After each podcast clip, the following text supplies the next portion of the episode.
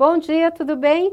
Hoje é sexta-feira, véspera de carnaval, 21 de fevereiro, são 10 horas da manhã e a gente está começando com vocês mais um Cresce Esclarece. E hoje o assunto que nós vamos abordar é contratos imobiliários e garantias contratuais. Para isso, nós trouxemos o nosso palestrante, advogado, corretor de imóveis, Luiz Felipe Arcângelo de Oliveira. Bom dia, Luiz, tudo bem? Bom dia, Sônia. Quero dizer que é um prazer estar aqui no Cresce Clarece e é uma, uma honra para mim poder falar um pouquinho sobre ter um tema tão dentro aí da atividade do corretor de imóveis, que são os contratos imobiliários e as garantias contratuais. Com certeza, o prazer é nosso. Então vamos começar, Luiz, falando um pouquinho, é, até esse assunto você já trouxe para a gente na Quarta Nobre, né? Então vamos relembrar e para quem não assistiu, é uma boa oportunidade da gente estar tá comentando isso também. Eu queria saber o seguinte, levando em conta a lei do inquilinato que rege os contratos de locação, como é que funcionam as locações que fogem essa regra? Então vamos pensar, por exemplo, no aluguel de um flat, de uma, de um apart-hotel, ou de, um, de, uma vaga de garagem. O que é que rege esse, esse, esse tipo de locação?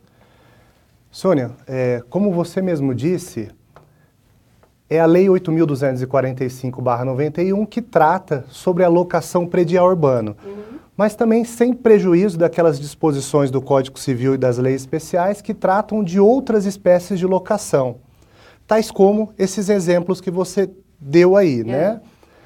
E justamente está expresso no artigo 1 ali no parágrafo único, essas outras locações que são regidas aí pelo Código Civil e pelas leis especiais. E a gente cita aí como exemplo as vagas de garagem, né, as é. vagas autônomas de garagem, né, que a não ser aquelas vagas que estão vinculadas a um imóvel, as, as vagas de garagem autônomas é o próprio contrato de garagem que regula, que regula esse tipo de, de locação, né? E também sobre os apart hotéis, hotéis, eu trago aqui o Silvio Venosa, né? Ele diz que nesse tipo de locação trata-se de um contrato de hospedagem e não de uma locação. Por quê? Porque o pagamento é feito na forma de diárias e não de aluguel. Uhum. E por que, que é importante a gente fazer essa distinção? Porque no caso do inadimplente, num contrato aí de locação, na, na lei de locação de imóveis, a ação para tirar esse inadimplente é o despejo. Já quando trata-se, por exemplo, de um contrato de hospedagem, já seriam as ações possessórias aí, as ações corretas para tirar esse inadimplente do imóvel. E nós temos também, dentro dessas outras locações do artigo 1 parágrafo único, também temos aí os espaços de publicidade, esses espaços, esses outdoors, é. né? Nós temos aí também o próprio arrendamento mercantil, que não faz parte das leis de locações, e todos eles estão expressos aí, os que são regidos pelo Código Civil e pelas leis especiais, no artigo 1 parágrafo único. Mas, por exemplo, é, agora me surgiu uma dúvida você comentando. Se eu vou alugar, por exemplo, um espaço num shopping para montar uma loja, ele vale pela lei de, do inquilinato ou não? É, a lei do shopping center embora ele seja uma, uma lei muito específica, né, a lei do shopping, que é. regula esse tipo de locação, ela já está na lei de locação de imóveis, tá? Ah, incluir na, na lei de inquilinato. Então. É, diferente dessas outras que são cinco no rol ali, é. que estão bem expressos ali no artigo 1 parágrafo único. Uhum. Tá? É bom o corretor saber, né, porque às vezes aparece algum cliente, ele já vai ficar, né, já Exato. vai ficar esperto para saber qual a legislação que está ali. Tem, que ele tem que seguir. Em relação a prazo, né? Tem uma diferença. É, como é que funciona num contrato de locação? O que, que determina é, o prazo da locação? É, a questão do prazo é uma outra dúvida que surge muito aos corretores de imóveis, né?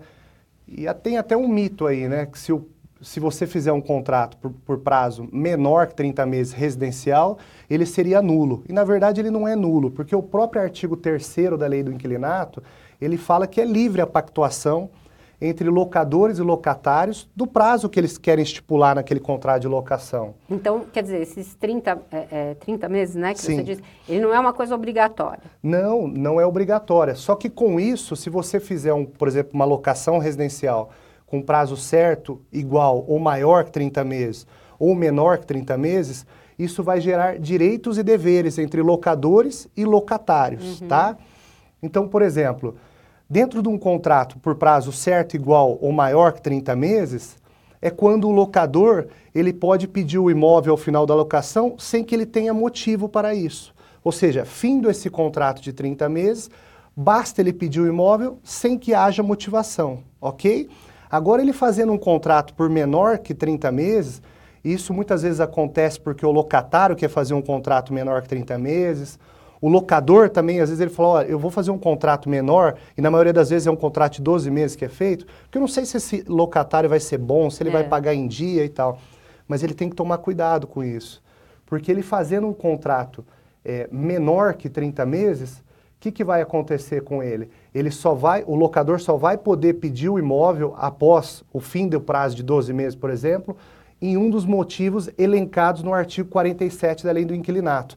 Então, para que ele possa pedir o imóvel sem motivação, no final desse contrato, ele tem que fazer um contrato de 30 meses ou mais, porque fim desse contrato, basta ele pedir o imóvel ao inquilino sem que haja motivação para isso. Então é por isso que o corretor de imóveis, na maioria das vezes as imobiliárias e proprietários de imóveis, elas fazem o seu contrato por prazo maior que 30 meses. É isso que a Essa gente é chama de denúncia vazia? Exatamente, Sônia. Muito uhum. bem colocado. A denúncia vazia é justamente o direito da retomada do locador após o fim do prazo de 30 meses, sem que haja motivação, ou seja, é a denúncia imotivada, é, a, é o despejo por denúncia vazia. Simplesmente é, porque é a denúncia vazia, eu quero e é acabou. Não precisa dar satisfação, vamos Não dizer precisa assim. dar satisfação, não precisa estar elencado dentro da lei. Você falou é, que existem esses motivos, né? Quando o contrato é menor do que 30 meses, existe uma lista de motivos que ele tem que se justificar Sim, dentro é. daquilo o locador, vamos pensar, é, vamos pensar aqui, é, na maioria das vezes ele acaba fazendo um contrato de 12 meses, né? Então, feito esse contrato de 12 meses, é, ao fim desse contrato de 12 meses, vai ocorrer ali a prorrogação compulsória nessa locação por, menor, por prazo menor que 30 meses ou feito de maneira verbal também. É. Vai cair nessa mesma espécie de locação. Então, para o locador poder pedir o imóvel, de volta para o locatário somente se estiver numa das hipóteses elencadas ali no artigo 47. Eu vou citar só alguns uhum. exemplos assim. Por exemplo, aquela do inciso 1, artigo 9, que é por mútuo acordo, em decorrência de infração do contrato, ou em decorrência de falta de pagamento, ou quando aquele contrato de locação estiver vinculado a um contrato de trabalho. Então, extinto aquele contrato de trabalho, automaticamente está rescindido esse contrato de locação. Então, é motivo para tirar o locatário. Uhum. E nós temos também outros, uso próprio. E, e uma coisa, dentro dessa, só pegando esse, esse gancho aqui, olha que interessante. O locador, feito o contrato por prazo de 30 meses ou mais, Sônia, ele não pode pedir o imóvel durante esses 30 meses. Tá? E, ele não e pode. se ele tiver essa necessidade? É, infelizmente, dentro desse contrato de 30 meses, o locador não pode. O locatário ele pode desocupar o imóvel desde que ele pague a multa pactuada no contrato de locação. Só que o locador não pode pedir o imóvel. Nem, nem tem essa possibilidade, por exemplo, do locador pagar uma multa e, e pedir? Não tem. Eu vou te falar qual que seria a possibilidade de esse locador. É, na verdade, o que a lei apresenta como uma, um artigo da lei do inquilinato que acaba fazendo com que o locatário tenha que desocupar.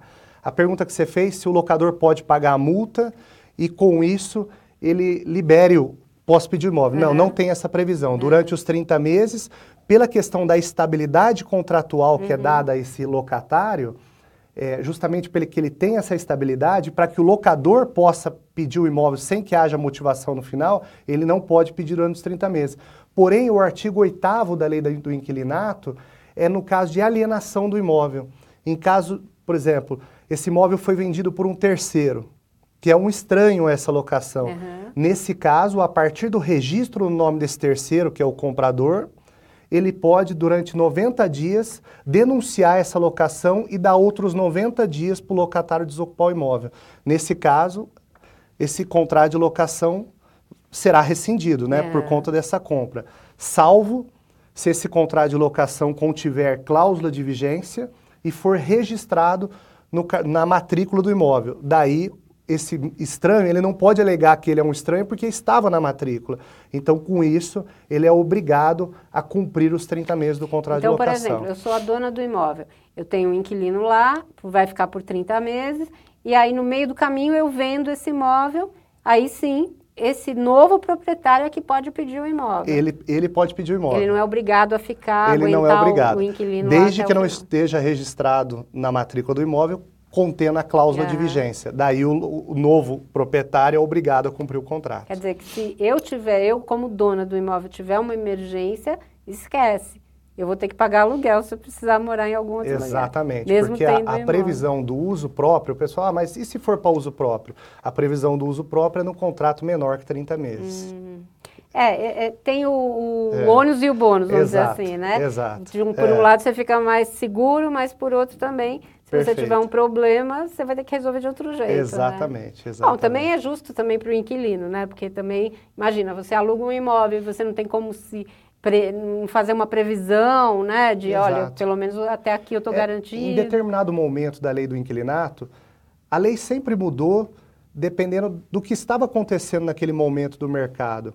Então, quando houve essa mudança, foi justamente no sentido que o locador, para ele ver ali um incentivo de poder pedir o imóvel sem que haja motivação, o legislador falou assim, ó, locador, você vai ter o direito é. de pedir o imóvel, desde que você respeite os 30 meses para que seja dada essa estabilidade contratual ao locatário. E mesmo assim, o locatário muitas vezes não sabe do artigo 8 uhum. E muitas vezes ele é pego de surpresa ali com um, dois meses dentro do contrato de locação. Ele é notificado do direito de preferência, porque isso tem que Sim. ser feito. Ele não tem interesse na compra, o imóvel é vendido e ele tem que desocupar o imóvel. Nossa. Então é uma dor de cabeça. em locação comercial isso deve ser um problema, né? Sim, é, a locação comercial tem alguns outros trâmites, mas... É, é complicado, sim, né? É. E em termos de locação de temporada, como é que funciona prazo, né? Porque a gente agora tam, estamos aqui às vésperas do carnaval, né? Como é que funciona em termos de prazo? Existe uma legislação específica para garantir? Porque a gente faz um contrato, né? Sim, sim. No caso da locação temporada, ela é, ela é por um contrato por prazo determinado e não superior a 90 dias, esteja ou não mobiliado o imóvel. Então, tem que ser necessariamente um contrato escrito, Sônia, por se tratar de um contrato por prazo determinado. Uhum. Então, o contrato ali é 90 dias. E olha que interessante, o pessoal pergunta, mas eu posso renovar esse contrato? Não pode, porque justamente para que evitar que seja forjado isso e que fique várias renovações ali com o intuito de forjar um outro tipo de contrato, uma outra espécie de, de contrato. Então ele não pode ultrapassar os 90 dias. E olha como funciona a locação por temporada. Contrato de 90 dias. Findo esse contrato de 90 dias, o locador, o locador ali daquele imóvel, ele tem 30 dias para se manifestar e tomar uma providência com relação a tirar o inquilino do imóvel, tá? Porque se ele não se manifestar nos 30 dias após o fim dos 90 dias, a locação ela continua. Mas embora fique lá o título do contrato locação por temporada, ela vai modificar a sua causa. Então, se o locador não tomar nenhuma providência com o despejo ali por, por denúncia vazia, o que, que vai acontecer com isso? Ele vai poder pedir o imóvel só depois de 30 meses. Então, ela modifica a sua causa, a locação continua então, fim dos 90 dias, ele tem que tomar uma providência durante 30 dias. Se ele aceitar que o contrato continue, ele só vai poder pedir esse imóvel depois de passado ali 30 meses do contrato de locação. É, precisa tomar cuidado, né, com isso. Né? E não existe contrato verbal de locação por temporada, porque se houver um contrato verbal de locação por temporada, porque como o contrato vai ser determinado se não tiver um contrato escrito, né?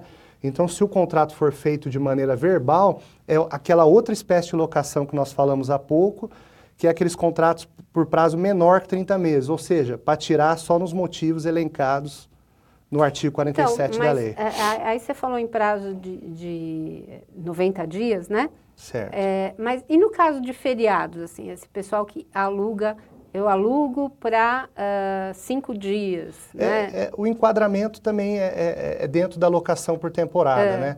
Hoje nós temos uma, uma, uma discussão, né? e, e é assunto para a gente tratar num programa inteiro, viu, é. Sônia? Mas é aqueles que, por exemplo, dentro dos condomínios, tem a questão do Airbnb hoje, né? Uhum. E o Airbnb gera uma rotatividade muito grande dentro dos condomínios.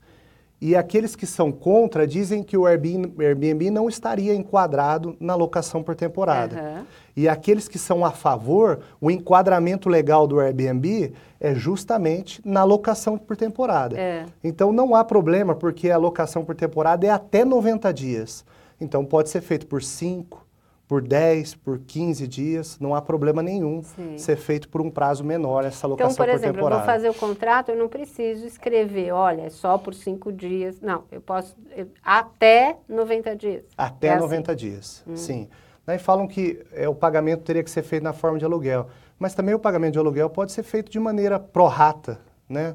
Não diárias, mas pró-rata. Então, também penso que não é uma justificativa para um não enquadramento dentro de uma, de uma locação por temporada. É, a gente precisa tomar bastante cuidado. Inclusive, Sim. a gente sempre está alertando é, para, o, o, principalmente, o inquilino, nesse caso, né, é, procurar um corretor, fazer um documento, né? Não se pode alugar um imóvel simplesmente pela internet, Sim. sem ver ou sem confiar no, no profissional que está ali intermediando, né? Perfeitamente. Muita, principalmente na locação de temporada, o que a gente tem de, é. de problemas, né? De, de, de, turistas que são enganados, sim, sim. né?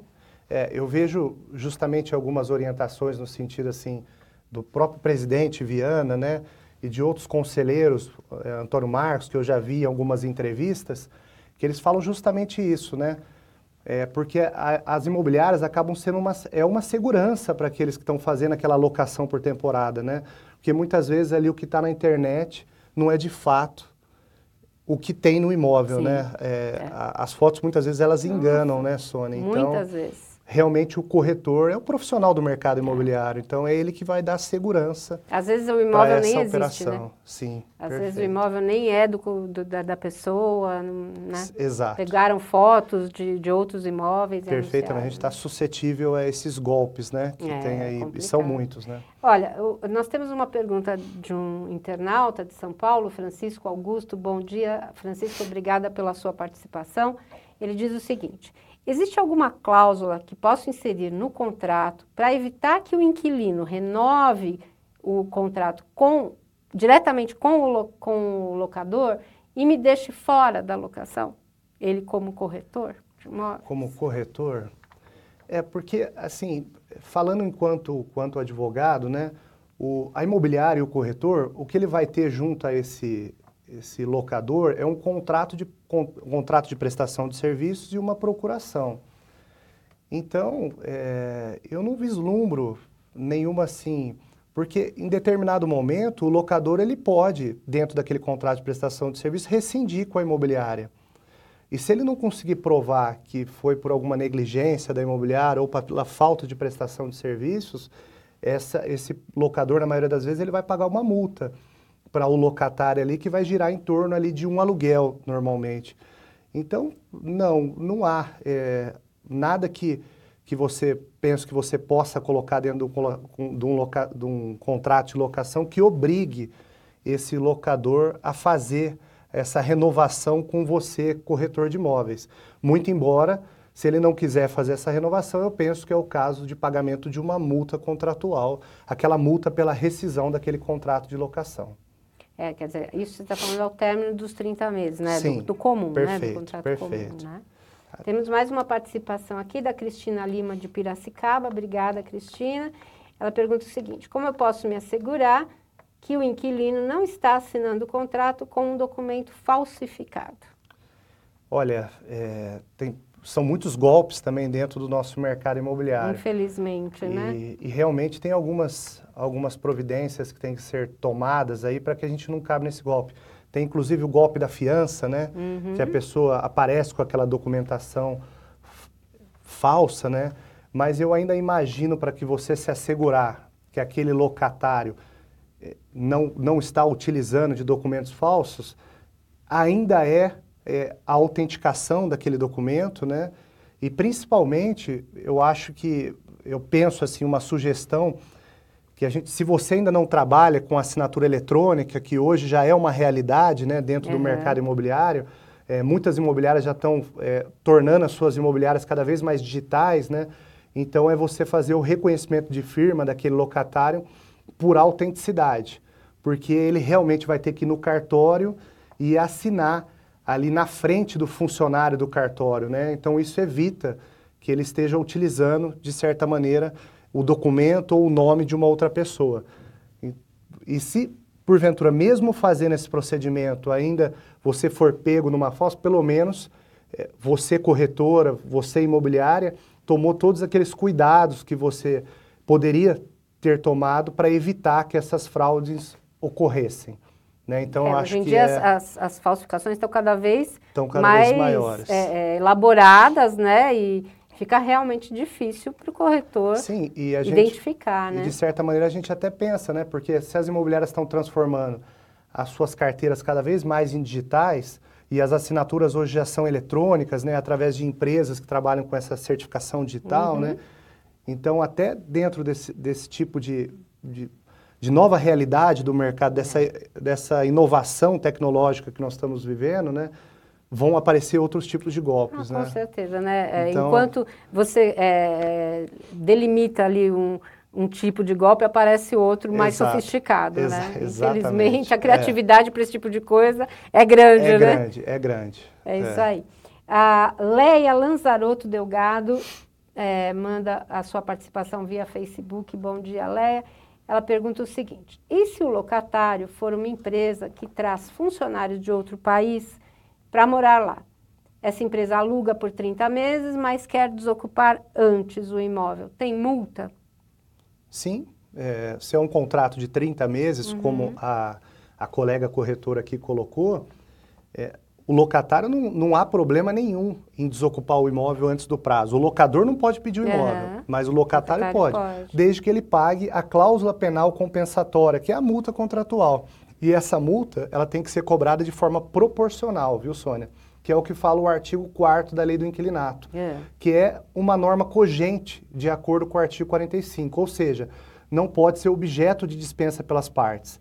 E a gente sempre costuma falar isso, ainda aquelas imobiliárias e aqueles colegas corretores, eu também me enquadro em sou corretor também, além de Aham. advogado, que colocam nos seus contratos de locação que a multa será cobrada no valor de três meses de maneira integral, não adianta, essa, essa cláusula acaba sendo sem efeito. Por quê?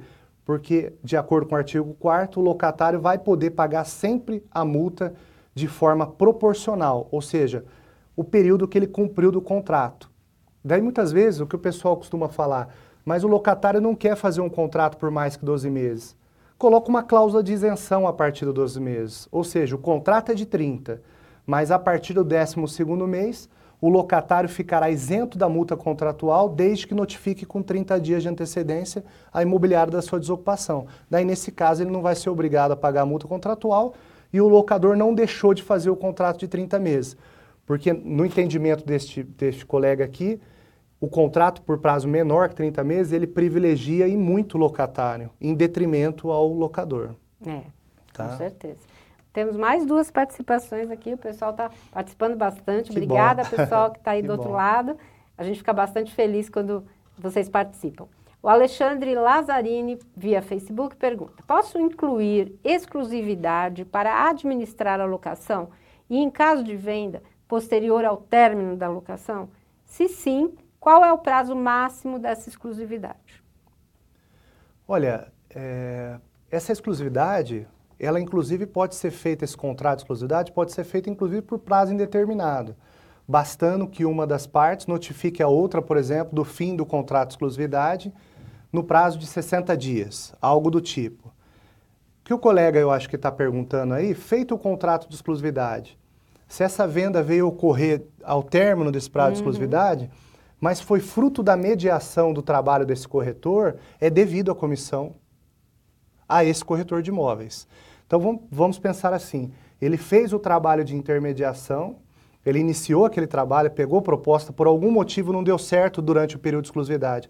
Só que locador, é, nesse caso, o comprador e o vendedor, fecharam o negócio após o período de exclusividade. Ou o locador e o locatário, que seja, porque a exclusividade é válida na locação ou na, na venda fecharam, mas por frutos do trabalho do corretor, de acordo com o artigo 727 do Código Civil.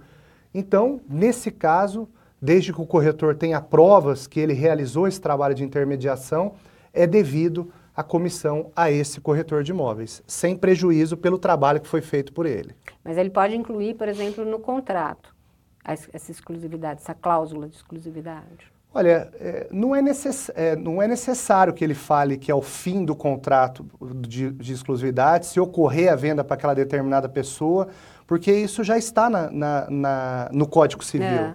Então não é necessário que ele faça isso. E ele também não pode dizer que após o contrato de exclusividade, é, se ocorrer a venda, é devida a comissão para ele. Porque se não foi pelo, pelo, por, pelo seu trabalho, pelo resultado do útil da sua intermediação, a comissão também não é devida para ele porque ele tem que de fato ter feito o trabalho junto àquele proponente, aquele comprador, para que ele faça jus aos seus honorários de corretagem. E esse é o nome correto, tá? É, por mais que a gente trabalhe com comissão, comissão né? que é o natural, a terminologia jurídica que é correta é os honorários de corretagem como os honorários advocatícios uhum. do, do, do advogado, né? Advogado. Isso. Juliana de São Paulo pergunta o seguinte: aluguei um imóvel com contrato de 12 meses e após esse tempo continuamos no imóvel, porém não assinamos outro contrato. Aquele primeiro contrato é renovado automaticamente? Não. É, o que acontece é o seguinte: se você fez um contrato de 12 meses e você continuou desse, nesse imóvel sem que foi feito nenhum contrato, esse contrato foi prorrogado, que a gente chama por prazo indeterminado. Então, dependendo, se você, nesse caso, parece que a colega é locatária né, do imóvel, nesse caso, fim desse contrato, basta você notificar esse locador com antecedência de 30 dias que você vai poder desocupar esse imóvel. E dependendo do tipo do contrato, ela, ela, a colega não fala se é residencial, se é comercial. Eu né? acredito né? que deva ser residencial. Se for residencial, parece, né? Não sei. um contrato de 12 meses que foi prorrogado compulsoriamente por prazo indeterminado, esse locador também só vai poder te tirar pelos motivos elencados no artigo 47 da Lei do Inquilinato. Uhum. Então, se a colega está com, talvez com medo de ter que desocupar esse imóvel, se ela queria que esse contrato fosse renovado automaticamente, não, ele está por prazo indeterminado, mas o locador só vai poder tirar você do imóvel em caso de algum dos motivos elencados no artigo 47 da Lei do Inquilinato. E se o locador decidir que não vai renovar o contrato, com quanto tempo de antecedência ele precisa notificar o inquilino? Olha, tratando-se daquela locação residencial de 30 meses que nós falamos, é. Sônia, é, a orientação que a gente dá a esse locador é que ele se manifeste antes do fim dos 30 meses, tá? Por quê? Porque, findo esse prazo de 30 meses, ele vai ter 30 dias para esse locatário desocupar o imóvel. Para que ele, se, se, se, ultrapassar esse prazo de 30 dias, ele não se veja obrigado para reaver o seu imóvel a notificar com 30 dias de antecedência o locatário, tá? É. Então, que ele já avise esse locatário antes do fim dos 30 meses que ele não tem interesse na renovação, na, na nessa renovação desse aluguel e fique atento aos 30 dias, porque a orientação que eu dou para ele é que se o locatário não sair durante os 30 dias, e que se ele precisa realmente desse imóvel, que ele já distribua ali a ação de despejo por denúncia vazia, uhum. que é que, que não, não precisa ter motivação. Então ele tem que ali, para ele não ver obrigado a cair ali no artigo 61 e uma série de, de trâmites ali que ocorrem com relação a esse artigo, tá? E essa notificação eu não posso fazer, por exemplo, eu não posso ligar para o inquilino e falar, olha, tem que ser por escrito, é, tem que ser... Boa pergunta também, Sônia. Com relação à notificação, o que tem que ocorrer é a ciência inequívoca desse, desse locatário. Então, como que tem que ser essa notificação? Pode ser via cartório, via extrajudicial, via judicial, desde que o locatário não haja dúvidas que ele recebeu aquela notificação. Então, uma ligação não basta, né, Sônia? Uhum. Porque ele tem que provar realmente que a notificação foi feita. Então, tem que haver o que a gente chama de ciência inequívoca desse locatário. É, gente. Nós, infelizmente, estamos chegando ao oh, final que do pena. programa. o papo tá tão bom, né? é. né? Gente, muito obrigada pela audiência e muito obrigada pela sua participação. É, eu acho que a gente conseguiu, assim, uma boa é, é, um bom panorama do contrato de locação hoje aqui com você. E já fica o convite para você vir várias vezes aqui com a gente, né, participar e, e, falar um pouco, contar um pouquinho, dividir um pouquinho do seu conhecimento com a gente. Sônia, eu que agradeço a participação aqui no Cresce Esclarece, foi ótimo o nosso bate-papo, né? Que bom. E eu fico sempre à disposição do Cresce para que a gente faça aqui novos encontros. O período parece que foi, passou tão rápido, passou, né? né? Passou então nós teremos rápido. novas oportunidades Com aí. Eu certeza. fico à disposição. E a gente espera contar com vocês também. Na próxima semana estaremos aqui novamente. Um bom carnaval, um bom final de semana e ótimos negócios para vocês, pessoal. Até a semana que vem.